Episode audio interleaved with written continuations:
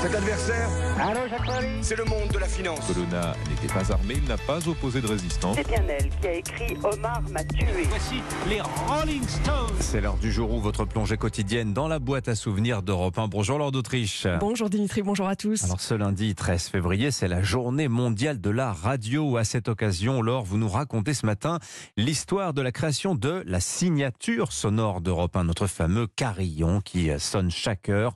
Le premier carillon retentit en 1955, année de création d'Europe 1. Oui, c'est un chef d'orchestre de jazz, Raymond Lefebvre, qui compose le carillon d'Europe numéro 1 en 1955. Son orchestre participait aussi à la célèbre émission d'Europe 1 Musicorama. Et voici donc ce tout premier carillon.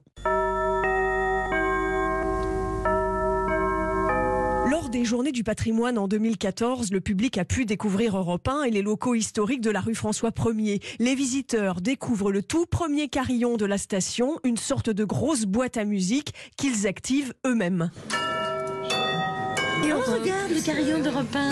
Ah, trop il a été mis en service en 55, ça va bientôt faire 60 ans. Mais c'est vrai que c'est étonnant même qu'ils n'en ont jamais changé. Voilà, c'est en fait l'ancien directeur général d'Europe 1, Lucien Maurice, recruté pour donner à cette radio un ton populaire et vivant, qui a l'idée d'inventer un carillon pour Europe 1. Oui, Lucien Maurice voulait marquer le temps à l'antenne avec un élément sonore reconnaissable. Ce que raconte sur Europe 1 en 2018 l'ancien directeur technique de la station pendant 37 ans, Claude Warnier. On a fait un carillon comme un instrument.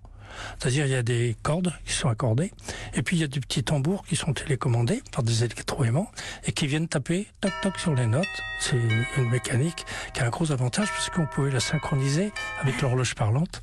Donc on était sûr d'être à l'heure. En 1965, pour la première fois, Europe 1 annonce l'élection du nouveau président de la République à 20h grâce à l'estimation d'un institut de sondage et le carillon devance légèrement l'annonce du résultat. Il est 20h. Avant 20h, nous ne voulions rien vous dire. Il est 20h, le vote est terminé partout et j'appelle Besançon à notre centre de calcul. Le général de Gaulle est élu.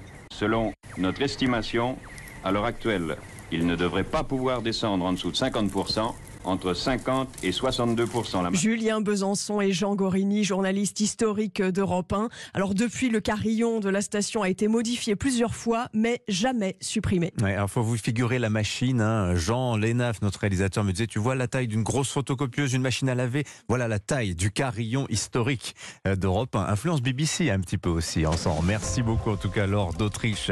Dans